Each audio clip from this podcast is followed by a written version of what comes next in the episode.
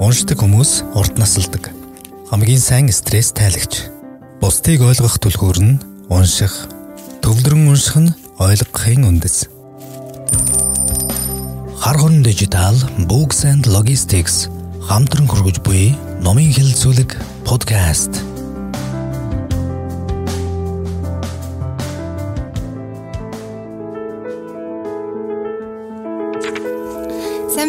Сонсогчдоо бизнесийн нэг подкастт тавтай морил. За би Саран заяа байна. А зочин хөтлөгчөөр Аяр зан оролцож байна. За бид энэ удаад зэгцтэй сэтгэх урлаг гэсэн номын тухай ярилцахаар бэлтгэсэн байна. За зочноор Буклогийн захирал Батцэг хүрэлцэн ирсэн байна. Сайн байна уу? Сайн байна уу? Сайн байцгаана уу? За. За тэгэхээр бид хэд сар болгон нэг удаа номын хэлцүүлэг хийдэг те. Тэгэхээр энэ удаад зэгцтэй сэтгэх урлаг гэдэг номын тухай ярих чинь. Яг хөө сонсч байгаа зарим сонсогчд маань энэ номыг уншсан байх л та. Уншсан ч гэсэн бид гурвыг юу ярих нь уу? За манай подкаст маань бизнес эрхлэгчдэд зориулсан учраас энэ номноос бизнес эрхлэгч та бас юу авалж авч болох уу? Яаж ажилдаа нэвтрүүлж болох уу гэдэг тухай ярих гэж байгаамаа. За тэгэхээр эхлээд баццэг номоо танилцуулсан дээр ах тий орчуулагчаар нь бас ажилласан тийм ээ. Тий орчуулагчаар нь ажилласан. За энэ ном бол зэгцтэй сэтгэх урлаг гэд Rolf Dabeli гэдэг хүний бичсэн ном байгаа. Олон улсын бестселлер бүтээл. Монгол дахь юуг нь бол хэвлэлийн эрх нь бол Nepco Publishing эзэмшдэг. Би болохоор өөрөө орчуулгын хийсэн байгаа. За энэ зэгцтэй сэтгэх урлаг гэхээр хүмүүст бас яг юуны талаар юм болоо гэж бодож байгаа тий ерөнхийдөө энэ маань одоо сэтгэхүйн алдаанууд бидний одоо шийдвэр бид нар одоо өдөр тутамдаа олон шийдвэрүүд гаргадаг байгаа. Аа тэдгээр шийдвэрийг гаргахдаа бид нар одоо ямар алдаа гаргадیں۔ Юун дээр алдтыг бид нар хамгийн гол нь сэтгэлгээний алдаануудын талаар тайлбарлаж өгсөн ном байгаа. Тэгэхээр ерөнхийдөө энэ номыг бол бид нар өдөр тутамдаа бас бизнестэй бизнес эрхэлж байгаа хүмүүст ч хэрэгтэй эсвэл өдөр тутмын ойр зүрийн шийдвэр гаргалтандаа ч бас ашиглах боломжтой ном гэсэн. Одоо гадуур бол зөндөө номнууд идэг одоо хэрхэн сайн шийдвэр гаргах уу ч гэдэг юм те. Зөв шийдвэр гаргах арга алхамч гэдэг юм те. Тиймэрхүү номнууд зөндөө байдаг. А энэ ном э, тэднээс одоо юугаар ялгаатай гэхээр одоо зоосны нөгөө тал нь гэх юм уу одоо бид нарыг зөв шийдвэр гаргахад одоо хүрэгдэг тэр алдаанууд бид нар эхлээд мэдээж хэрэг алдаагаа олж харж иж дараа нь засаад засах боломжтой болно. Тэгэхээр бид нар алдаагаа ямар ч гэсэн эхлээд олоод харчих боломжтой гэсэн үг байснаар. Тэгэхээр алдаагаа олж хараад эхлээд харна гэж штэ тий. Тэнгүүд хүмүүсийн бараг хийж чаддгүй одоо хамгийн хийж чаддгүй зүйл нь тэр юм шиг санагдаад тийм шүү дээ. Тэгээ хүмүүс ингээд за сул талаа илэрээ гингүүд гацчдаг тийм за зүйвлээ би чинь жоохон шундалтай ч илүү өдрөглөө. За өөрийнхөө сайн талыг хэлээрээ гингүүд аа би хөгжилтэй нийтэж өдргээл явж ирэн тий. Тэгэхээр алдаагаа төрүүлж бас олж харах хэрэгтэй гэдгийг энэ ном дээр таны түрүүний хэлсэн 10 алах алхам гэж зааж өгөөгүй. Өгөөгүй. Тэгэхээр яаж зааж өгсөн юм бэ? Аяр зан та бас юу гэж бодож байна? Энэ номыг уншаад ер нь За би бол энэ номыг уншсан хүний хуваар подкастт оролцож байна. За а ер нь бол одоо бизнес эрхлэгч би шийдвэр гаргагч хүмүүсийн одоо нэг баримталд явж явах зарчим бол аливаа алдаанаас амжилт олдоосоо илүү алдаанаас суралцаж а явах ёстой байдгийн байна лээ. Аа тэгээд энэ ном ерөөхдөө бол яг 99 сэтгэлгээний одоо гажуудал нийтлэг шинжийг аваад тавьсан байгаач амьдрал дээр энэ 99-өөс хавгүй олон гэж бодож байна. Аа тэгтээ энэ бол нийт масс нийт хүмүүсийн одоо нийтлэг одоо юу гэх нийтлэг төөрөгдлүүд нийтлэг төөрөгдлүүд байгаа. А энэ дээр за тэгээд энэ 99 за энэ нийтлэг төөрөгдлүүд дээр нэмээд бас яг хувь хүний сэтгэлгээний гажуудал гэж бас яадаг. Ингээд нэмэх юм бол энэ нь бол ерөөсөө бид нар маш их сэтгэлгээний гажуудал донд амьдарч идэг юм бэ. А тэгээд ерөнхийдөө хүн болгоны интерпретац өөр. Аа тэгээд хэрвээ энэ хүн болгоны интерпретац өөр байдаг. А дээрэс нь өөрийнх нь одоо сэтгэлгээний бас нэг юм онцлог үнцгүүд байж ин тий. А тэгэхээр энэ номноос энэ номыг унссны дараа хүн одоо илүү одоо өөрийнхөө хамгийн их юу одоо алддаг а эсвэл анхаарах ёстой тэр сэтгэлгээний өнцгүүдээ олж олж аваад тусгаад авах юм болов гэж бодлоо. За таасаа дурдсанд энэ ном дээр 99 тэм нийтлэг сэтгэлгээний төөрөгдлийг бичсэн байна гэд. Энэ номыг уншихад тэр 99-ийн хэдэн танд байсан бэ? Бод мэдээж ингээ уншаад хүн хамгийн түрүүнд өөр дээрээ тусгаж боддог штэ тий. Тэгээ уншингууд за яана надад тийм одоо зихцгүй сэтгэх тийм юм байна уу? Би одоо ингээд юу гэдэг те ихтгэл үнэмшилтэйгээ нийцүүлэх төөрөгдөл над дээр байна энэ төр гэд нэг бодоход оо унших тоолонд бол ер нь өө ингэж алддагюм бэ шүү. Хүмүүс ч бас ингэж алддагюм байна. А бид нар нийгэмд харилцаанд орохдоо эсвэл одоо өөр янз бүрийн шийдвэр гаргахдаа одоо өө энэ нүлөөнд автчихдığım биш үү гэх юм бол ерөөсөө унших тоолонд л гарч ирж исэн. Аа тэгээд миний хамгийн одоо зөвөр ингээл хамгийн их сэтгэлд үлдсэн юм маань юу вэ гэхлээр энэ бизнес хийж байгаа хүмүүс бидний сэтгэлгээний гажуудал дээр яаж тоглолт юм бэ гэхэл илүү харж гарсан да. Тэгээд маркет руу. Та тэгвэл нэг жишээ хэлээд одоо бидний сэтгэлгээний гажуудал дээр тоглож байгаа жишээ бол одоо хамгийн түрүүлэл энэ манай энэ ерөөс ганцхан үлдчихэд байгаа гэд тэр юм аа одоо хүмүүсийн эцсийн юм гэдэг юм руу гэдгийг хүн хүнд их хүчтэй нөлөөлдөг байх нь а дээрэс нь ганцхан байгаа ганцхан байгаа а дээрэс нь юу та энэ ийм юм хийхгүй бол ийм боломжийг алдна гэх тэр алдах харамсах юмны юм дээр хүний сэтгэл их хүчтэй нөлөөлөгддөг ч юм уу. Тэгээд а тэр тэр тал дээр л илүү их одоо яг ингээл яг үндэ бол худалдаа авалт хийх гээл очихлоор чинь ингэдэг штэ юу юу яасан байна гэд. А тийм бас тэгээ нөгөө нэг сөрөг илүү одоо бид нар аргагүй те нэг жоохон нэлээд нийгмийн нийгэмд байгаа мэдээллүүдийн ихэнх нь одоо их сөрөг байдаг болохоор хүмүүс илүүтэй сөрөг мэдээллийг тусгаж авдаг. Сөрөг мэдээллийн тэр гажуудал нүхэнд яг энэ дээр бол сөрөг мэдээллийн гажуудал гэж байхгүй ч гэсэн би яг өөртөө интерпретац хийгээд ойлгохлоор юу гэж ойлгосон гэхээр илүүтэй байдаг болохоор одоо чинь хүмүүст юмаа зарахын тулд одоо тэр талыг хүмүүс тэр сөрөг мэдээллийг одоо жоохон алдах харамсах тэр э, сэтгэлгээн дээр одоо тийм боломжийг алдчихвал яана тий юм сайхан. Тэрэн дээр нь илүү тоглолт юм байна гэж ойлгож ирсэн.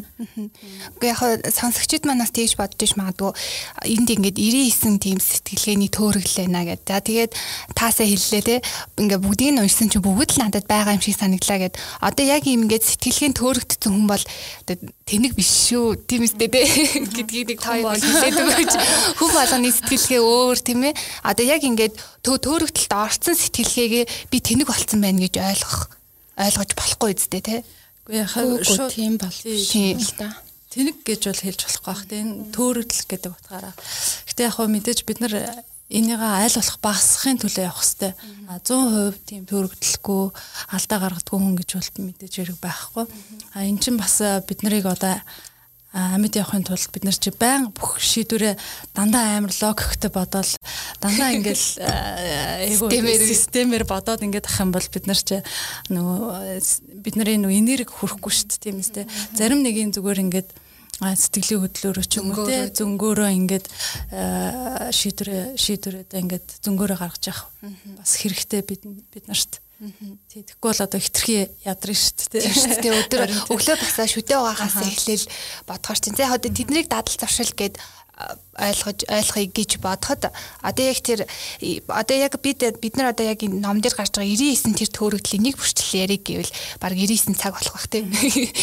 Тэгэхээр а одоо яг тэр тэр дундаасаа та хоёр маань онцлоод те одоо яг энэ энэ энэ илүү одоо нийтлэг байдаг шүү илүү хүнд тусдаг шүү гэд онцлох төөрөгдлүүдийг нь хэлээд За ерөнхийдөө нөгөө нэг эхлээд нөгөө сэтгэхүйн төрөлт сэтгэхүй алдаа гэдэг нь яг юу юм бэ гэж бас хүмүүс бодож иж магадгүй юу юм гэхээр одоо бид нар одоо логикгүйгээр шийдвэр гаргах байдлыг л ерөн сэтгэхүй алдаа гэдэг юм л да өдөр тутамд зөндөө шийдвэр гаргаал явааддаг. Дараа нь ингээ бодонгууд айгу тийм логикгүй шийдвэрүүд гаргацсан тий. Тэгээд логикгүй тэр шийдвэр гаргаж байгаа байдлыг чинь л одоо сэтгэхүйн төрөлх гэдэг байхгүй. Би яг хуу зүгээр нэг жишээ бэлдэж ирсэн. Яг яг энэ жишээ бол энэ номон дээр бол байхгүй гэхдээ хүмүүстэй ойлгуулах байдлаар энийг эхлээд хэлчихв те. Оо тэг тэг. За ямар жишээ гэхээр би зүгээр нэг өөрөө бодож алсан аахгүй. Танд тохиолдсон уу? Аа үгүй зүгээр. Одоо хин ч гэдэг одоо за ингээд дорж гэд нэг хүн байлаа гэж одоо тэр одоо тэр хүний одоо доржийн хүрээл дотор ингээд рестораны бизнес ч юм уу те хийдэг хүмүүс айгүйх байдаг. Тэдгээр нь ингээд бүгдээрээ ингээд амжилттай явдаг. Явд юм байна л та дорж. Тэгээд нэг өдөр яах нь нөгөө дорж маань ресторан ер нь нэг рестораны бизнес хийгээ эхэлчих тийм үү гэж бодоол зүгээр өөр ямар ч судалгаагүйгээр ч юм уу зүгээр ингээд түүний одоо хүрээл дотор нь тийм одоо рестораны бизнес хийгээд амжилт олцсон хүмүүс аявих байдаг. Тэгээд тэр байдлыг харж байгаа л өөрөө гинтхэн ер нь рестораны шийтцэн. За тэгээ явж яасан гэхээр а одоо тэр дорж доржийн сэтгэлгээнд бол рестораны бизнес бол үнэхээр амжилттай гэ төсөөлөх төсөөлөгдсөн одоо дорж бол итгэцэн гэсэн үг байхгүй рестораны бизнес бол амжилттай. Тэгээд бизнес эхлээд явж итэл хэсэг хугацаа өнгөрлөө бизнес нь бас ойлгохтой явсангүй те. А тэгтэл нөгөө дорж маань бизнесээ орхиогүй. А яагаад орхиогүй гэхээр би нэгэн ц одоо өчнөө цаг хугацаа энэ бизнес зарцуулсан өчнөө хөрөнгө оруулалт оруулсан юм чи би одоо болж болохгүй гэж яваадсэн. Тэгэл яваадсэн. Аа тэгээд бизнес маань хамгийн эцэстээ а бүр болохгүй болоод тэгээд дам дампуурч байгаа. За яг энэ нэг жишээ байна. Гэтэ ер нь бол ингээд иймэрхүү жишээг бол одоо баг хүн болгон хийлчих айгу нийтлэг жишээ байгаа байхгүй манай Монголын нөхцөл. Одоо ялангуяа дөнгөж ингээ бизнес эхлэхгээ явж байгаа хүмүүс ямар нэгэн судалгаагүйгээр зүгээр одоо ингээл хүмүүсийг харж байгаа л нэг дуур байгаа дуур байгаа л те энэ юу нэг айгүй ашигтай бизнес харин те энийг хийчих юм бол гайгүй юм шиг. Тэгэл эхэлчтэй шүү дээ те ер нь бол ийм жишээг одоо хүн болгон хэлж чадна. Монголд ялангуяа айгүйх нийтлэг байдаг ийм хөө жишээ. За энэ а жишээн дээр гэх юм бол одоо энэ дорж гэдэг хүн одоо энэ ном номынхоор бол таван төрлийн төрөлтөд орсон байгаа. Ганцхан энэ жишээн дээр зөвхөн энэ жишээн дээр за ямар ямар төрөлтөд орсон байна гэхээр за эхнийх нь бол нийтийг дагах үзэгдэл гэж байгаа. За яагаад нийтийг дагсан мэ гэхээр одоо өөрийнхөө хүрээллийн тэр нэг амжилттай яваа хитгэн жишээг хараад дагцсан рестораны бизнес бол дагцсан өөрийн гэсэн үзэл бодол байхгүй. Өөрөө тэрийг ямар ч анализ хийхгүйгээр тэр тэр байдлыг хараад дагцсан гэсэн үг байхгүй. За хоёр дахь нь ихээр ихтгэл үнэмшилтэйгээ нийцүүлэх төрөлтөлт орсон байгаа. За яагаад ихтгэл үнэмшилтэйгээ нийцүүлэх төрөлтөлт орсон бэ гэхээр өөрөө нөгөө анх нөгөө хүмүүс нь амжилттай байгаа хүмүүстэй л таарсан. Яагаад ч эсвэл нөгөө амжилтгүй явцсан хүмүүс нь мэдээж таарсан ч гэсэн миний энэ бизнес амжилтгүй гэж нөгөө доржид хэлээгүй учраас рестораны бизнес бол амжилттай гэд итгэцэн. Хэлсэн ч тоогоогүй. Тий хэлсэн ч тоогоогүй гэж магадгүй. А тэгээ яасан гэхээр нөгөө бизнес нь амжилтгүй байгаад ах чинь энэ бизнес амжилттай гэдэг өөрийнхөө анхныхаа ихтгэл үнэмшилтэй ихтгэл үнэмшлээсээ салж чадахгүй а энэ зүгээр магадгүй энэ зүгээр л нэг миний уналт ах тэг хэсэг хугацааны л асуудал ах А гэхдээ мэдээж энэ бизнес бол амжилт олно. Яг гэвэл энэ бизнес бол айгүй амжилттай, айгүйх мөнгө олдог бизнес гэж бүр итгэцэн байгаа хгүй. Тэрнээс салж чадахгүй. А за 3 дугаарт нь болохоор зарлагдсан зүйлийн хойноос шаналлах үзэгдэл гэдэгт орцсон байгаа. За яагаад тэгэхээр нөгөө дорж маань бизнесээ бас орхичих гэхээр болохгүй дээ. Яагаад гэсэн чи одоо би энэ бизнес өчнөө мөнгө оруулсан, өчнөө цаг хугацаа зарцуулсан юм чинь би орхиж болохгүй гэдэг. А өнгөрсөн болсон өөрийнхөө алидины одоо нэгэнт зарцсан мөнгийг чи одоо буцаагаад авч чадахгүй, нэгэнт зарцуулсан цаг хугацааг чи эргүүлж авчирч чадахгүй мөртлөө тэр тэр өнгөрснөөхөө тэр нөхцөл байдал дээр одоо шийдвэр гаргаад ийн гэсэн үг байхгүй юу. А ер нь бол энэ яагаад буруу гэхээр бид нар одоо энэ бизнес цаашдаа одоо амжилт олж чадах уугүй юу гэдэгт л анхаарах хэрэгтэй болохоос би одоо энэ бизнест одоо 10 сая төгрөг зарцуулсан юм чинь би энэ бизнесийг орхиж болохгүй гэхээр айгүй логикгүй байгаа байхгүй. А гэхдээ мэдээж манад орж логикгүй сэтгэж байгаа гэдэг өөрөө олж харж чадахгүй. А тэгсээр хагаад бүр ингээд амжилтгүй амжилтгүй болтлоо явцсан тий. За тэгээ яг нөгөө нэг бицтэй сэтгэх хурлаг гэх ном дэр хамгийн ихний бүлэг дээр нь нөхрөө орно гэд байдаг шүү дээ. Одоо нөгөө амжилтгүй болсон хүмүүс айгүй их тэр нөхрөө орж байгаа гэхэд тэгэхээр дорж маань эцэд тэр нөхрөө орчиж байгаа байхгүй юу. Тэр нөхөн дотроос хүмүүс гарч ирээд доржид мандаанч хэлсэнгүү л дээ. Хэлсэнгүү тий. Харин тийм нөхөөдөг гэдгийг харахгүй явсараагаад өөрөө дарааных нөхрөө орчихсон Businessman podcast. За тэгээд дөрөвдүгээрт ямар төрөлд орсон байна вэ гэхээр магадлалыг өвөл тоох хандлага гэдэг. А энэ юу гэсэн үг гэхээр одоо одоо жишээ нь одоо энэ хүн яах ёстой байсан бэ гэхээр тодорхой хэмжээний статистик тоо хэмжээ тоо баримт харах хэрэгтэй байсан. Аа одоо жишээ нь рестораны бизнес Монголд хэд хэд байдیں۔ те. Эхлээд ер нь рестораны бизнесийг хэдэн өнгнээсээ. Аа тэрнээс хэдэн амжилт олсон юм бэ гэдэг тоо баримтыг ядаж эхлээд олж харахгүйгээр өөрийнхөө танилын нэг 10 хүн амжилт олсон. Тэр тоон дээр баримт үндэслэлж э, юу бизнес эхлүүлсэн. Тэгэхээр ерөнхийдөө өөрийнх нь ядаж тэг эхлээд ийм төрлийн бизнес хийхэд одоо хэдэн хувь нь амжилт олох магадaltaй юм бэ гэсэн тэр нэг хитгэн тоо олол тэрийг өгн бодчих боломжтой байсан. А тийм үйлдэл хийгээгүй магадлалыг үл таасан. Одоо шинэ магадгүй нэг сайхан нэг тоо баримт стартап компаниудын 90% дампуурдаг гэж байна. Тэгэхээр амжилт олох магадлал 10% л байгаа аахгүй юу? Тэгэхэд тэр тэрийг ерөөсөө магадлал гэдэг зүйлийг яг нь ерөөсөө олж харж чадаагүй. За 5 дугаарт ямар төрөлтөд орсон бэ гэхээр амжилтын тарах төрөвдлгээ чиний нөгөө нөх гэж ярьжсэн шүү дээ. Энэ яасан бэ гэхээр одоо нөгөө хүмүүс ингээд ийм бизнес хийж байгаад ингэж унсан өөрийнхөө уналтын талаар ярих дургүй хүмүүст те. А тэнгууд яг нь бид нар хүмүүс тэр тэр талаараа ярьж ном бичихгүй өөрийнхөө уналтын талаар бичихгүй ном ярихгүй учраас хүмүүс яг нөгөө нэг дандаа амжилт олсон хүмүүсийн талаар сонссоор байгаад тэгээд яг нь тухайн бизнес маань амжилттай л байд юм байна гэдээ ойлгоцсон. Тий тэгэхээр нөө амжилтыг хитэх нөгөө нэг дөвийл дөвийл гэж олж харж байгаа байхгүй. Тэрнээс нөгөө унсан одоо бид нар ингээд телевизээр үзэнгүүд мэдээж ингээд амжилттай бизнесүүдийг л хүмүүс нөгөө нэг нэвтрүүлэгтээ уурж одоо амжилттай бизнес хийж байгаа хүмүүсийг л уурж авчирч тэр бизнесийн талаар яриулаад идэг. Хизээч нөгөө бизнес хийж байгаа дампуурсан үнийг нэвтрүүлэгтээ авчираад яриултгүй шүү дээ. Би ч бас бодъё. Дараа чи нэг тийм бодноо. Тийм манай сэтгүүл дээр ихтэй нэг эмгэнэл гэ болон дээр одоо ямар нэгэн шалтгаанаас болоод бизнес нь бүтлгүйцсэн тийм бизнес эрхлэгчдийн тухай гардаг шүү гэж. Fuck up night гэдэг бас болдог тий. Тэгээ тиймэрхүү юмнууд чинь бас ач холбогдолтой. Ягаад тэгэхээр бид нар одоо зоосны зөвхөн нэг талын л хараад явааддаг. Гэхдээ хизээч нөгөө талыг харахгүй. Тэгэхээр нөх хүмүүс маань нэг талын дөвийл гэж хараад тэр одоо амжилт олох магадлал бол аюух юм байна гэд харчдаг. Гэхдээ яг энэ нэвтрүүлэг мэдээж одоо бизнес хийх гээд явж байгаа хүмүүс аяг сонсож байгаа бах те. Гэхдээ мэдээж тэр хүмүүсийг одоо шантраарэ гэж байгаа юм биш. А яах ёстой вэ гэхээр судалгаагаа сайн хий.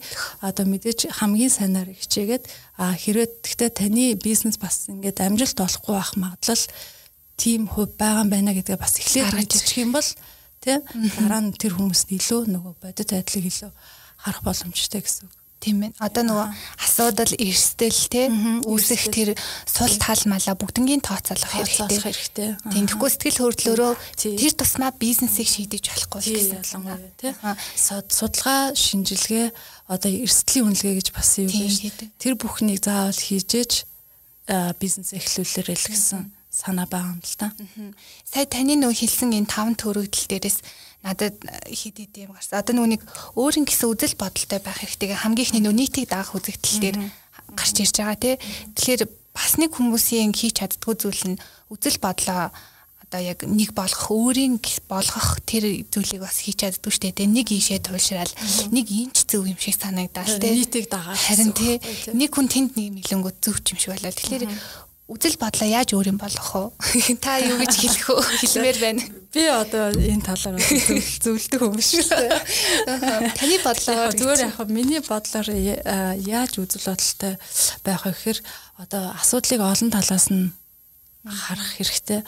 Мэдээж унших хэрэгтэй нөө маш олон ном уншиж өөр юм гэсэн үзэл бодолтой.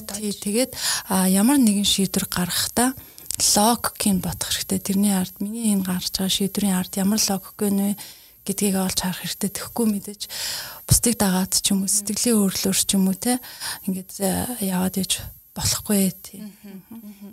За тэнгууд хоёр дахь дээр нөгөө ихтгэл үнэмшилтэйг нийцүүлэх төрөгдөл гэсэнтэй тэрэн дээр нөгөө нэг хий хоосон итгэлээ ингээд дагаал яваад идэг. А тэнгууд зарим нөгөө нэг хүмүүсийн хэлж байгаа нөгөө амжилттай явж байгаа бизнес эрхлэгчид маань өөртөө ихтэй бай. Гэхдээ итгэлээ хизээж битгий алд энэ төр хэлдэг. Тэрийг бас нэг нөгөө талаар нь бас нэг хараарэ.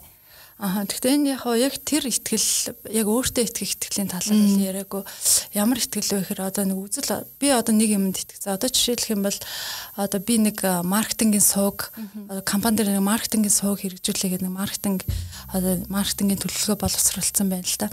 Тэрийг анх боловсруулж байхдаа мэдээж би тэр маркетингийн миний тэр маркетингийн шийдэл бол үнэхээр хүмүүс төгс хүмүүст үнэхээр хүрэн гэдэгтээ бүр итгэцэн байгаа хгүй тэрийг боловсруулж байгаа та. А гэтэл яг нь яг бодит байдал дээр нөгөөтг нь хүнд хүрдгүү ч юм уу те А юм бол тэр нь өөрийнх нь миний тэр бодолтой тэр маркетинг суун ингээм амжилт олохгүй байгаадах чинь би тэр байгаа амжилт олохгүй байгааг ингээд ерөөсө тоохгүй те. Энэ миний сувг бол үнэхээр дайраад өөрийнхөө өөрийнхөө дайрна гэдэг чинь тий яг нөгөө нэг дурлсан үний нүд шиг. Аа тий. Алхахгүй л ах гэсэн үг байна шүү дээ. Аа тэгэхээр яг өөр өнцгийг олж хараарай л гэсэн үг. Байна. За за тэгэхээр таны хувьд бол эдгээр таван төрөлдлийг хамгийн нийтлэг гэж үзэж байна тий. Тий нийтлэг нь жоохоо зүгээр яхаа жишээ. Саяны жишээн дээр тулгуурлаад. Саяны жишээн дээр 99-өөс 5-ыг ярьлаа гэж. Гэтэ яг энэ энэ тавын талаар яг дэлгэрүүд яриг гэвэл бас ярих юмуд бас нэлээд байгаа л та. Бага бага. За за тэгэхээр манай энэ удаагийн подкастын зочин хөтлөгч Аяр заны хувьд ямар төвөрөгдлүүдийг та санал болгомоор байна? Аа за миний хувьд гэх юм бол уг ном маань бүхлээрээ бизнес эрхлэгчид бол энэ шийдвэр гаргаж байгаа хүмүүс бол нэг уншаад санаа авчих практик ач холбогдол өндөртөө хэрэгтэй санаанууд үнэндээ их байгаа. Аа тэгээд зүгээр ер нь бол ингээд уншаад унших тусам хүн ер нь юм мэдэх тусмаа мэдгүйгээ олон мэддэг гэдэг. Аа тэгэхээр хитрхи их мэдлэг хэрэг болоод байгаа юм шиг заримдаа бүр бүр тэгж бүр ингээд зөвхөрмөрч юм шигтэй яасан ч хэм мэдэх шаардлагатай хорвоо өвдөө гэмээр. Тэгтээ миний нэг одоо баримталдаг зарчим гэх юм уу одоо өөр өөртөө одоо энэ ном уншаад мэдлэг хөрвүүлэх одоо түрүү саран заяа хэллээ шүү дээ. Яаж өөр ингэсэн үзэл бодолтой болох вэ гэд. А энэ тал дээр одоо өөртөө гэсэн тийм тархитлагуудаа ямар мэдлэг хүлээж аваад эргээд тэрийг яаж ашиглах вэ гэдэг өөр нэгэн шүүлтүртэй болох хэрэгтэй гэж боддог. За энэ шүүлтүр энэ хэрэгтэй мэдлэгийг өөртөө тусгаж хүлээж авч явах энэ мэдлэгийг бол мэдээж хэрэг тодорхой хэмжээгээр бас бас л ингээл айгүй олон эхлээд олон мэдлэгийг олж авчин гэж төрөл бүр дээр уншиж салбар бүр дээр уншиж судлаад өөрийгөө судлаад өөрийгөө таньсны үндсэн дээр одоо энэ өөрийн гэсэн үзэл бодлыг аа тэгээ нийгмийг өөрийгөө болоод нийгмийг гэд хүмүүсийг таньсны үндсэн дээр одоо өөрийн гэсэн үзэл бодлыг бий болгоцгоо гэж бодож байна.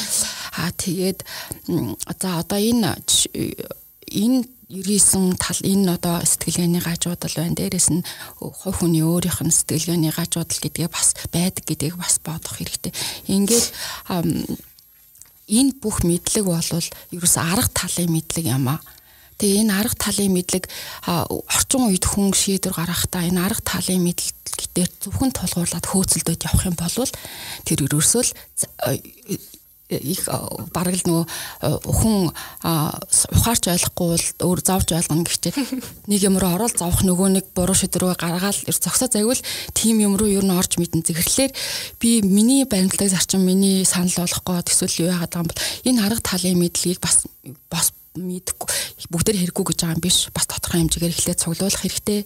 А дараа нь шийдвэр гаргахад томоохон шийдвэр гаргалтанд тулах дээр бэлэг талын буюу дотоод зүүн совин дотоод дуу хоолойгоо илүү сонсоод а тэгээд тэрэн дээр тэр хурааж авсан мэдлэг дээр чи аяндаа ингээд хүн яг нь тархиа маш хүчтэйгээр бүх төрлөөр ажиллуулж ашиглаж шийдвэр гаргахгүй нь тархиа амраагаад бясалгаад нам гүн болоод тэгээд тэрний дараах хамгийн дөрөнд орж ирсэн шийдвэр чинь одоо хамгийн зөв байх ч юм уу тий. Тэгэхээр яг нь арга биелгийг хослуулах талын тэр мэдлэг тэр төвшөнд хүн өөрөө ажимдаа явж очиж иж одоо өөр ингэсэн үзэл бодолтой болно. Дээрэс нь ийм номнуудаас ч илүү ашиг шимийг өөртөө одоо хүртэж чадах нэ Тийм тийм л санаа төрлөө тийм л санааг одоо хэлмээр байна. Яг бас нөгөө нэг яг энэ номтой 100% санал нэгдээ те энд энд бичсэн 99 төөрөгдөл бүгдээрээ за тийм шүү дээ гэд бас 100% санал нэгдээгүй ч байж магадгүй шүү дээ те. Ер нь бол тэг гэж байгаа ч ном биш. Номын угаасаа өөрийнх нь одоо үзэл санаа бол ер нь те сонссон мэдсэн энэ бүх юмдаа өөрийн гэсэн эргэлзээ өөрийн гэсэн ухаанаар ханд дотоод зүүн шуун сэдвэр дотоод зүүн савын сэдвэр шийдвэр болвол хүн болгонд өөр мэд хүн болгон яг бүх байдлаараа хорвоод нэг байдаг шиг. Тэр өөртөө тохирсон өөртөө тэр бүх юмдаа бас л тэр хүн тэр юундаа бол хүн өөрөө өөртөө л эзэн учраас. Тэр өөрийн гэсэн зам мөрийг гаргаж өөрийн гэсэн тэр юугаараа амьдрахад бол мэдээч хэрэг хувь тавилан одоо өөрийн гэсэн бусдад нөлөөлөх нөлөөлөл өөрийн гэсэн байр суурь ажиллаж үн цэн өөрийнхөө үн цэнийг эдэлж өөрийнхөө үн цэнийг харуулж амьдрахад одоо энэ одоо юу гэмдэ арга зэрэг ч гэсэн нөлөөл. Тий. Одоо ингээд илүү мэдлэгийн тэлж өгнө гэдэг чинь арга талын мэдлэгээ тэлж өгнө гэдэг чинь эргээд бас яах нь бэлэг талынх нь мэдлэг илүү өндөр түвшинд гарч ирэхэд хэрэг болно л гэж. За таны хувьд бол энэ номыг уншиж байхад тий харин таны хувьд энэ номыг орчуулж байхад одоо яг энэ энэ дээр бичсэн 99 төөрөгдлөөс за юу гэж ийм байж идэв гэдэг ч юм уу тий санал нэгдээгүй тийм төөрөгдөл байна уу? Байхгүй. Өө байхгүй. Тий ер нь ста тийм юм байхааргүйсэн шүү. Нэрээ хүмүүс нэрээ ийм л төрөгдөлд орчдөг өө ингэчдэг юм байна штэ. Нэрээч тийм дээ гэж нэрээч тийм дээ. Энэ олон энэ олонний дэлхийн энэ олон хүмүүсийн дунд чинь Ерөнхийдөө сэтгэлгээний тийм нэг нийтлэг юмнууд бол ингээл давлгаалал одоо юу гэдэг нөгөө сэргийн сэтгэлгээ гэдэг юм чи яваад байгаа шүү дээ. Яг энэ чинь сэргийн сэтгэлгээ хэлээд байгаа юм. А дээрэс нь бас миний нэг анзаарсан юм бол ядуу орнуудын сэтгэлгээ бас нэг энэ энэ ямар орнд бичигдсэн ямар зохиолч ном бэлээ тийм ээ. Аа тий. Гэтэл Монголын нөхцөл байдал ямар вүлээ? Эсвэл дэлхийн ядуу буурай орнуудын нөхцөл байдал ядуу орны сэтгэлгээний төрөлт гэж бас байна шүү ер нь хараад хахад тий. Гэтэ яг нөө сэтгэлгээний төрөлтөд ямар хүмүүс илүү их автах вэ гэхээр мэдээж хүн болгон автна. А гэтэ ямар хүмүүс илүү их автах вэ гэхээр арай боловсролын түвшин арай бага ч юм уу те тийм хүмүүс илүү автах магадлал нөгөө нэг нийтийг даах төрөлтөл рүүгээ орчоод ахна шүү дээ. Яг энэ одоо нийтийг дагах төрөл маань илүү одоо бид одоо жоохон хөгжилд ороо улсуудад илүү их байдаг юм уу гэж анзаарсан. За энийг би хаанаас анзаарсан гэхлээр би нэг саяхан нэг Африкийн Конго улсын нэг тийм баримтат кино орчуулсан. Жижигхэн тэгсэн чинь тэрэн дээр ингэж байгаа байхгүй юу? Бүр юм дэлхийн нэртэй брэндүүдийг ерөөсөө нэг амь тавиал өрөнд ороод худалдаж аваад өмсөөл тэр хүн аюух кайф авч өөрөө өөрийгөө үн цэнтэй юм шиг мэдэрдэг. Тийм сэтгэлгээний гажуудалд бүр нэг хэсэг улсууд орчихсон. Тэгээд бүр тэр тэрлүүг ингээл амь тавин хөөцөлдөг. Ар гертэн тэгээ өөрөөсөө тэрийг мэддэг. Ар герт ингээд өвч дүүнэ тарианд албадар ажиллаад ингээд маш хэцүү байж хахад би зөвхөн газраас хүндрэлэх энэ гутлыг авах гэж хичнээн маш өндөр хідэн бүтэн бүхэл бүтэн амьдралыг хангачих мөнгөөр би туйлаад байж байна. Гэдгээ өөрөө мэдээд идэг. Тэгсэн хэрнээ нөгөө тийшээ харахаараа яач чадахгүй. Тэр ганган брендийн хувцас өмсдөг. Тэр брендийн хувцасаа таних манихтаач гарамгаа. Ерөөсө хараад шууд материал ямар брэнд вэ? Ямар зохион бүтээгдэхүүн баг илүү тийм.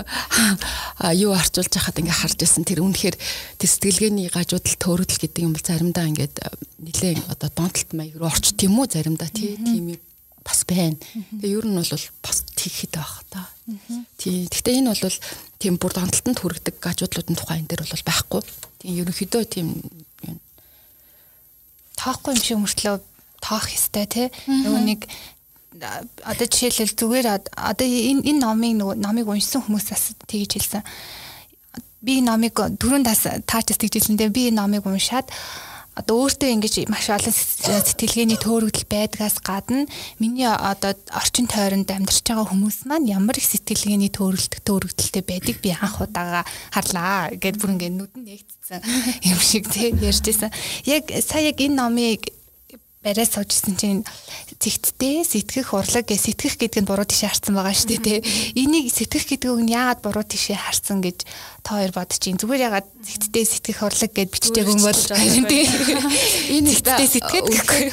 бас их мундаг дизайны шийдэл нь сэтгэх гэдэг үгээ сэтгэх гэдэг хэлбрээр нь биш. Бүр бараг л одоо яа тий зэгтдээгээр одоо бүх юма яа тий хөрвүүлж харах ч юм уу те? Бүх үзэл бодол юм а хөрвүүлээд ингээд өөр дотроо өөрийгөө хоёр хувлаад энэ хүн юу юу бодоод гэтэл энэ яг үнэндээ зөв ч юм уу буруу ч юм уу гэт ингээд л одоо. Миний тонгоруулж хараарал гэсэн үг тийм тий тий тонгор миний бодлоор яг одоо ямар нэгэн асуудал их ч юм уу те нөгөө талаас нь нөгөө өнцгөөс нь бас олж хараач. Эсвэл зөвхөн өөрийнхөө өнцгийг биш өөр хүн бусдын өнцгийг бас нөгөө талаас нь эргүүлж хараач гэсэн санааг илэрхийлсэн юм бол магадгүй хэрвээ боломж нь олдвол зохиогч гэсэн асаа өгөх юмсан. Тэгээ яагаад ингэ бичсэн бэ? Тэгээд яг одоо сонсож байгаа сонсогчд маань ч бас энийг яагаад ингэ бичсэн саналаа бид нарт бас комментээр бичиж ялж ирсэн. Бид нар ч бас хармаар байна. За тэгэхээр түрүүний яриалгаа эргээд оръё.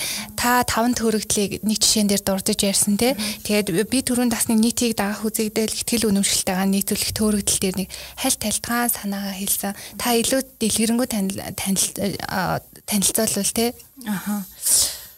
За дэлгэрүүлэх гэх юм бол за жишээлх юм бол энэ нөгөө зарлагдсан зүйлийн хойноос шаналлах үзэгдэл гэж ярьсан шүү дээ. Манай нөгөө дорж маань нөгөө хөрөнгө оруулалтандаа шаналсаар байгаа нөгөө тэрийг зогсоож чадахгүй яваад байгаа. Яагаад ийм үзэгдэлт хүмүүс ордог вэ гэхээр ер нь яагаад ийм үзэгдэл хортой вэ гэхээр бид нар одоо тэр хүний нэгэнт одоо ингээд зарлагдсан мөнгө зарлагдсан цаг хугацаа ч юм уу те тэрийг эргүүлж авах мэдээж боломж байхгүй гэдгээ хамгийн гол нь ойлгох хэрэгтэй. А тэгээд би харин энэ бизнесийг цаашаа үргэлжлүүлэх юм бол би амжилт олж чадах уугүй юу гэдэг асуултанд л өөрөө хариулах хэрэгтэй, төвлөрөх хэрэгтэй. Энэ асуултанд л төвлөрнө.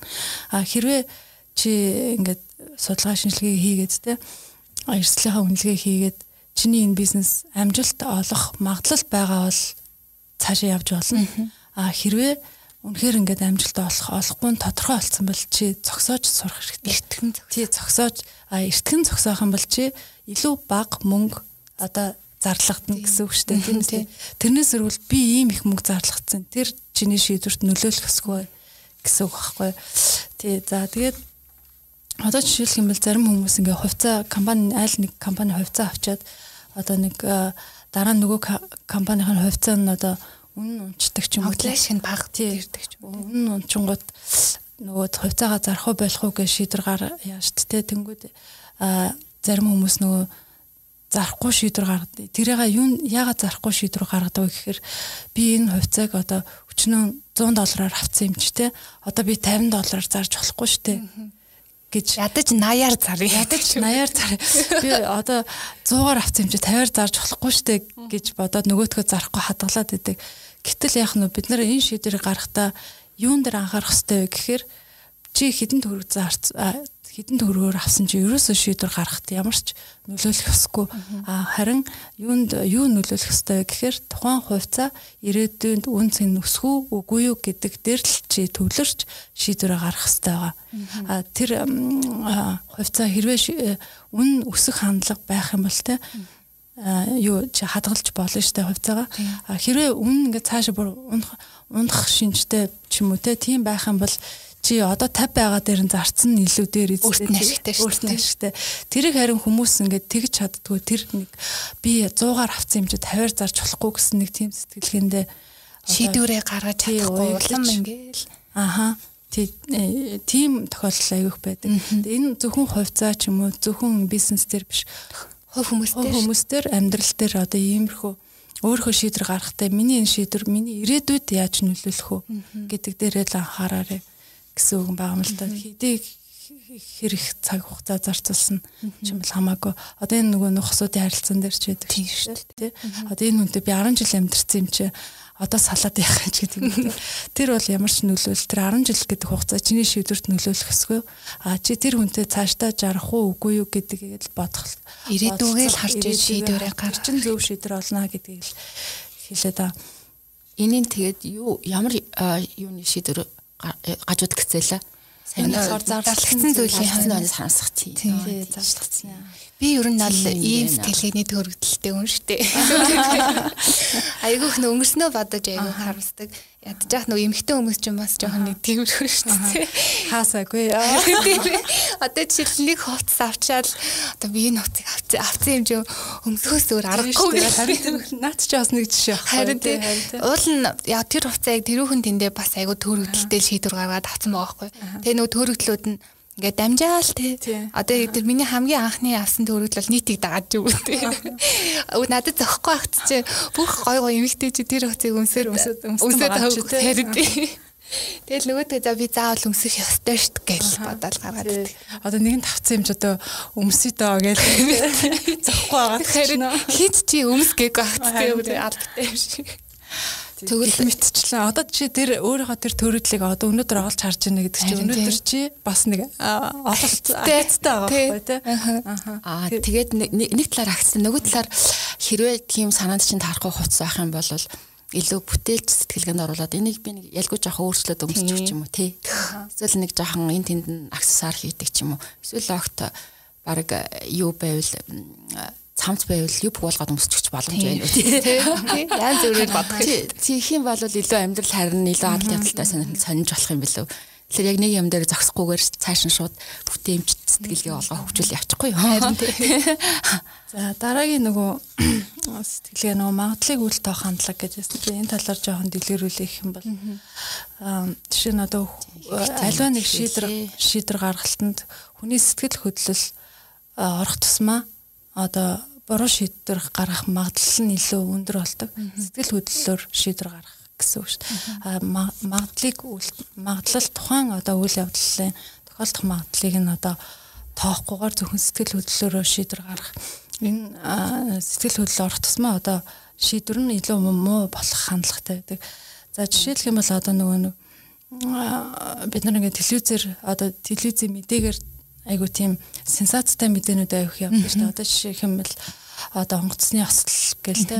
Одоо дэлхийд дээр нэг 10 удаа энэ жил 10 10 онгоц осолцсон бол тэр аруулангийнхэн тухай мэдээ заавал гардаг те. Одоо тэгэл тэр тэдэн хүн нас орсон. Тэгэл нас орсныхан дараа нөгөө хүмүүсийн ар гэртээ нь очиж ярилцлага хийгээл нэг осол гарлаа гэж бодхол тэрний талаа баг 10 өдөр ярьдаг те. Тэнгүүд яах яадаг хүмүүс юу гэж хүмүүсийн тархинд юу үлддэг вэ гэхээр онгоцны осол байнга л болдог гэд ботчдаг хүмүүс нөө яагаад тэгэхээр ТV үзэнгүүл нөгөө онгоцны осол гарч идэг. А гэтэл яг нөө хідэн сая нислэгт ганцхан удаагийн осол гардаг те.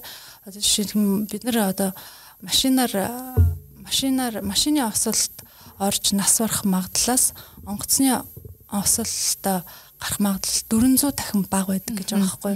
Тэгэхээр яг нь бид нар онгоц гэдэг бол үнэхэрийн тийм одоо сейфтэй найдвартай машиныг аюулгүй гэсэн үг шүү дээ. Маш аюулгүй тээвэр хэрэгсэл. Дэлхийд дээр байгаа хамгийн аюулгүй тээвэр хэрэгсэл. Байтал хүмүүс ямар ойлголттой гэхээр онгоцон суухаас айдаг энэ онцсоо тосолцож байгаа юм шиг санагдаад идэг.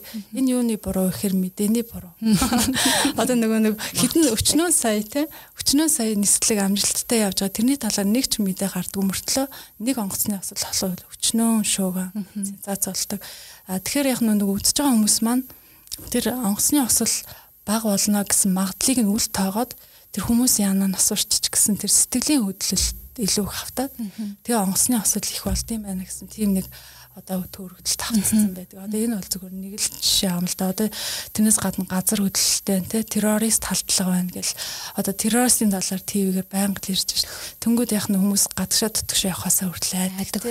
Одоо террорист халдлаганд орол хүчтэй юм шиг бодоол. Гэтэл тэрний тэр террорист халдлагад өртөөд нас барах таны магадлал өчүүхэн баг. Бараг энэ тэрнээс илүү бараг та өнөөдөр өглөө гэрээсээ гараад таксин суугаад ажил руугаа явах замдаа одоо машины осолтод орох магадлал нь илүү өндөр өндөр болчихж байгаа. Тэгэхээр яг нь магадлал гэдэг чинь өөрөө тийм байгаа.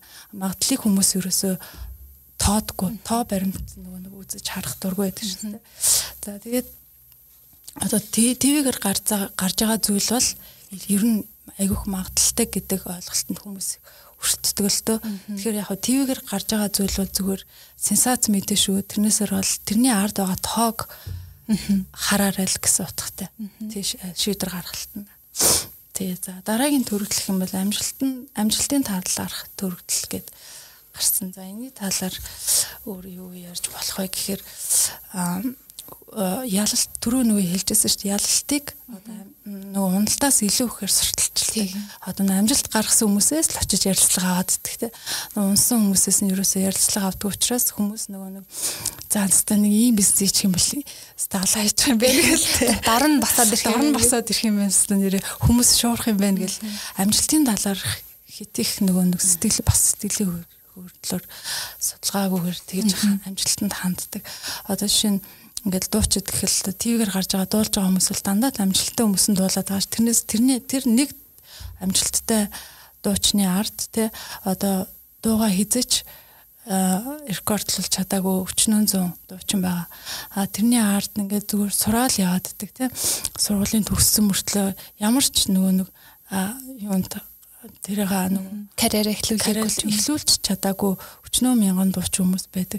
Тэгэхээр тэр хүмүүсийг бид нэр олж харахгүй зөвхөн нөгөө нэг амжилттай яваг нь л олж хараад байдаг. Учираас энэ төрөлтөлт унчт юм ба. За тэгээд нөгөө нэг нөгөө нөхрөө нөгөө энэ номон дээр одоо нэг нөхрөө өнгөж харах хэрэгтэй гэд бичсэн байгаа. Энэ юу гэсэн үг гэхээр одоо хэрвээ та ямар нэг юм эхлүүлэх гэж байгаа юм бол таны тэр эхлүүлэх гэж байгаа зүйлийн амжилт олох магадлал нь хийдیں۔ Заримдаа та бас тэр нөгөө нэг амжилт олоогүй хүмүүс өөрөө зорж очиж уулзаад яагаад амжилт олоогүй вэ? Тэр уналтын талаар илүү яриулах юм бол бас таны нүд илүү магадгүй нэгдээд тэр өөрийгөө дагаад шийдвэр гаргалт нь илүү логиктээс илүү сайн шийдвэр гарах магадaltaй гэсэн үг. Тэгээд яах нь вэ гэхээр энэ одоо юу хэлээд байна гэхээр судалгаа, судалгаа, судалгаа гэж судалгаан дээр үндэслээч олон нөгөө талыг бас олж хараач гэсэн санаануудыг л хэлэх гээд байгаа.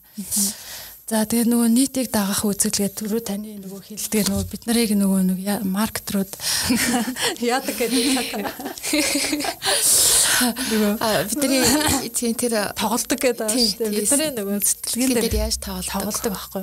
Ялангуяа энэ нийтийг дагах үзэгдэл авцсан хүмүүсийг хүмүүстээр тоглолт хийхэд айгүй амархан. Яагаад гэвэл Одоо жишээлх юм бол бестселлерийн чагсаалт гэл одоо бестселлер энэ бүтээгдэхүүн хүн болго авч ийн бестселлер олж ийн гэл сурталчлаад байгаа гэж цаана хүн болгон энийг аваад штэ чи бас аваач гэж бид нарт хэлээд байгаа байхгүй тий. Тэгтэл яах нь бид нар хүн болгон аваад байгаа тэр зүйлийг авах хэрэгтэй юм уу тий. Та юун дээр үндэслэл шийдвэрээ гаргах хэрэгтэй гэхээр тэр хүмүүсийн хүн болгоны аваад байгаа чамд бол ерөөсөө хамаагүй тэр зүйл чамд хэрэгтэй юм уу үгүй юм уу те? Чиний хэрэгцээг хангаж чадах зүйлөө тухайн зүйлийг чи өгөгдсөн үнээр нь худалдаж авахд тэр зүйл чамд үн цэнэ өгөхгүй үгүй юу гэдэг асуултыг л өөртөө тавих хэрэгтэй а харин тэр хүн болгон тэрийг авч хэрглэж байгаа гэдэгт ерөөсөө ач холбогдол өгөх ёсгүй байхгүй үг нь бол. Тэгтэл яах нь бид нар нөгөө энэ төрөлтөд автцсан байгаа учраас одоо та хэрвээ та одоо дараа дэлгүүрт ороод ч юм эсвэл ТV-гээр нэг сар сурталчилгаа тэг ингээд бестселлер болоод шүү хүн болгон шуураад шүү ганцхан үйлдэлээ шүү гэдэг юм бол яг нь та бодож өөрөө өөрөөсөө асуух нь энэ надад үнэхээр хэрэгтэй мүү үгүй тий энэ энэ зүйлийг би өнөөдөр 100 сая төгрөг өгөөд авах нь энэ үн цэн нь надад өгөх үгүй юу гэдэг ганцхан зүйл дээр та өөрийнхөө хэрэгцээгнээс улбаалж тухайн зүйлийг худалдаж авах үгүй шийдвэрээ гаргаарай тэрнээс орол хүн болгон авж гинүү гэдэгт битгий ач холбогдол өгөөрэй гэдгийг л ойлгуулах гэдэг. Сайн судлаад тий. Тий. Тэгээд нөгөө нөгөө бусдыг ингээд дагаал тий. Тэгээд авах шаардлага байхгүй гэсэн үг тий. За өөр төрөгдлүүд чинь итгэл үнэмшилтэйгээ нийцүүлэх төрөгдлөө. Итгэл үнэмшилтэйгээ. За энэ төрөгдөл бол маш их нөгөө ам түгээмэл төрөгдлөө. Тий одоо түрүүний нөгөө манад орж тийм нөгөө рестораны бизнес амжилттайгээ бүр гүн итгэцэн тий. Тэгээд яах нь нөгөө амжилт олохгүй болоод ах чинь л амжилттай гэдэг үзлээ. Ерөөсө хайч чаддгүй. Хүн нэг өөрөө өөр одоо бусдын дор ч юм эсвэл нэг тийм нэг алдаа гаргацсан юм шиг тийм мэдрэмж авахыг хүсдэггүй шүү дээ тий. Хүн тий тэрнээсээ болоод ч юм уу энэ төрөлтөлт илүү их ордог бах магадaltaй тий тэгээд нөгөө нэг одоо жишээлх юм бол хин нэгэн одоо түүнийг одоо нэг амжилтгүй бизнес эхэлчихэ гэд нэг хэлчихгүй ч гэдэг юм. Тий тэр айдснаас болоод ч юм уу ийм төрөлтөлт илүү их ордог байх магадaltaй. Саний та ингэж хэлсэн чи яг хүмүүс чинь нөгөө мундаг гэдэг үзэлтэй бүр ингээд нэг итгэцэн те би ингээ бүх бүх юмыг би чадах хэвээр би мундаг байх хэвээр. Тэр нас нөгөө багаас нь өсгсөн хүмүүжлээс нас олд юм болоо жоохон бахтал хүүхдүүдийг а те өө миний охин ч мундаг штэ миний ох өстэй мундаг. Миний хүн хээр мундаг гингүүт би нэр мундаг гэ ингээл ойлгоцсон тэгээ мундаг биш байгаад ч юм уу алдаа гарахаас айгаад би заавал энийг ингэх хэвээр гэл өөрийнхөө ингээл дайрчдаг те тэгэхээр яг сонсож байгаа сонсогчид манаас хүүхдүүдийн хүмүүжил бас нэг эргээ хараарай тий. Багаас нь нэг тийм төрөгдөө сэтгэлгээний төрөгдөлд оруулчих үе мундаг биш байсан ч болно шүү дээ. Бүхэн ер мундаг байх албагүй шүү дээ. Businessman podcast Тэгээ тас нөгөө нэг магадлалыг үл тоох төрөгдлийг ярьсан чинь надад voice хамгийн төвөнд санаад авчлаа. Нөгөө сэтгэл хөдлөлөөрөө шийдвэр гаргаж хэрэггүй шүү. Сайн судлаад ирээдүйд надад ямар давуу тал боломж ашиг авчрах нь гэд voice-ийн оролцогчдыг хараад надад хамгийн түрүүнд тэр санаанд орлоо. Ингээ дуулаад дуусан го дөрөв шиг чинь дөрүлээ эргээд таарсан. Тэгэл тэр дөрөв чинь багтаа авахын тулд тест янз янзын сэтгэлийг хөдлөж байгаа шүү дээ. Тэгэхээр voice хэрвээ оролцох гэж байгаа бол та тэрнээс өмнө шүүгч нараа судлаад юм. Гэтэ би шүүгч юм уу гэж хэлээгүүлдэ бүгдээрээ сайн бүгдээрээ ямар нэг амжилтанд хүргэнэ. Тэгэхээр бас сайн судалж угаасаа ороод ямар нэгэн шийдвэр гаргах нь ойлгомжтой. Тэгээ зарим оролцогчдыг харж хахад би угаасаа тэр шүүгчийг сонгох гэж орж ирсэн энэ төр хэлж хэлж идэг те. За таны хувьд нэмж хэлэх зүйл байна уу? Аюур зан За яг нэмж хэлэх бидний энэ яриад байгаа энэ төөрөгдөл бол энэ номын баг 5% 10% л байх тийм ээ. Юу төөрөлдөх вэ? Тэгэхээр цаана хичнээн баялаг агуулгатай хичнээн олон зүйл орхигдоод яригдахгүй өнгөрч байгаа. Билээ тий. Тэгэхээр энэ цаана нь бол ярих ухаарч ойлгох тийм баялаг агуулгатай ном байна гэж хэлэх юм тий. Зарим сонсогчид манаас тэгж бодож магадгүй одоо энэ бүхэн одоо сэтгэхийн төөрөгдлүүд те бүгдээр хортой шийдвэр гаргалтанд бүгдээр ингээ муугар нөлөөлөөд байд юм уу? Би одоо тэгэхээр одоо яг хөө энэ сэтгэхийн төөрөгдлөө олж хараагүй байгаа хүмүүс маань би одоо өнгөрсөн амьдралынхаа хугацаанд дандаа буруу хортой шийдвэрүүд гаргацсан юм уу гэж бодож иж магадгүй. Энэ бүх төөрөгдлүүд маань одоо за тийм төөрөгдөл гаргасан ч гэсэндээ тухайн хүнийг аз жаргалтай бас болгож иж болдог гэж магадгүй. Зөв айгуу зөв үнцэг гэж бодож нэг зөв үнцгийг гаргаад ирлээ. Энэ хүн заах төөрөгдөл энэ өчнөө би ингээ буруу сэтгэж яж олон. Гэхдээ тухайн хүн тэр тухайн хүний нэг өөрийн нэг үн цэнэдэг.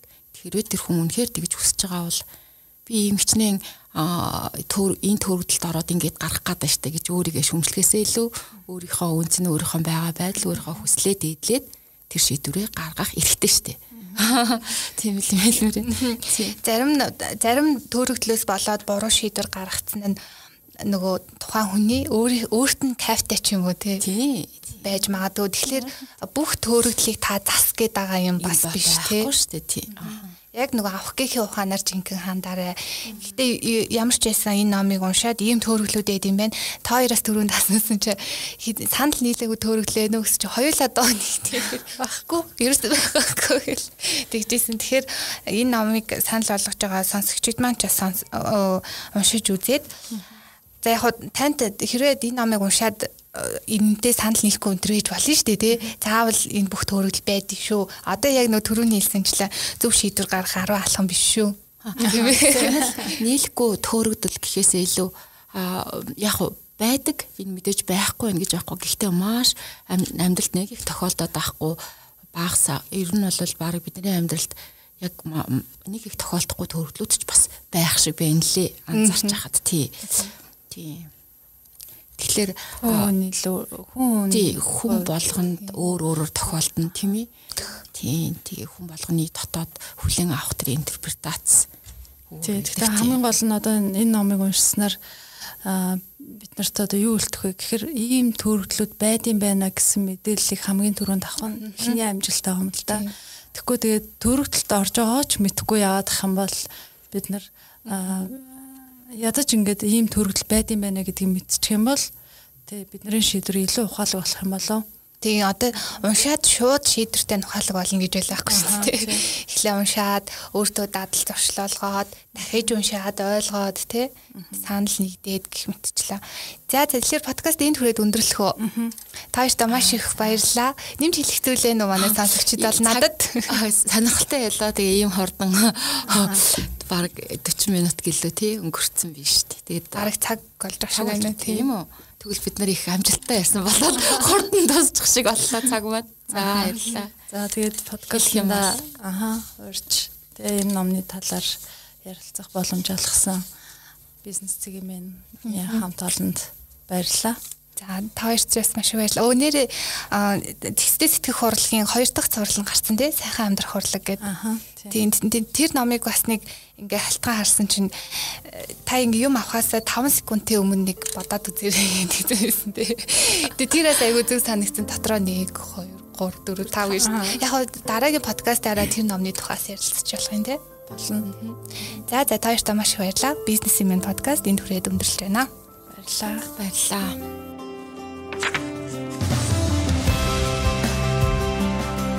Бусдыг ойлгох түлхүүр нь унших, төвлөрөн унших нь ойлгохын үндэс. Хар хорон дижитал Books and Logistics хамтран хүргэж буй номын хэлэлцүүлэг подкаст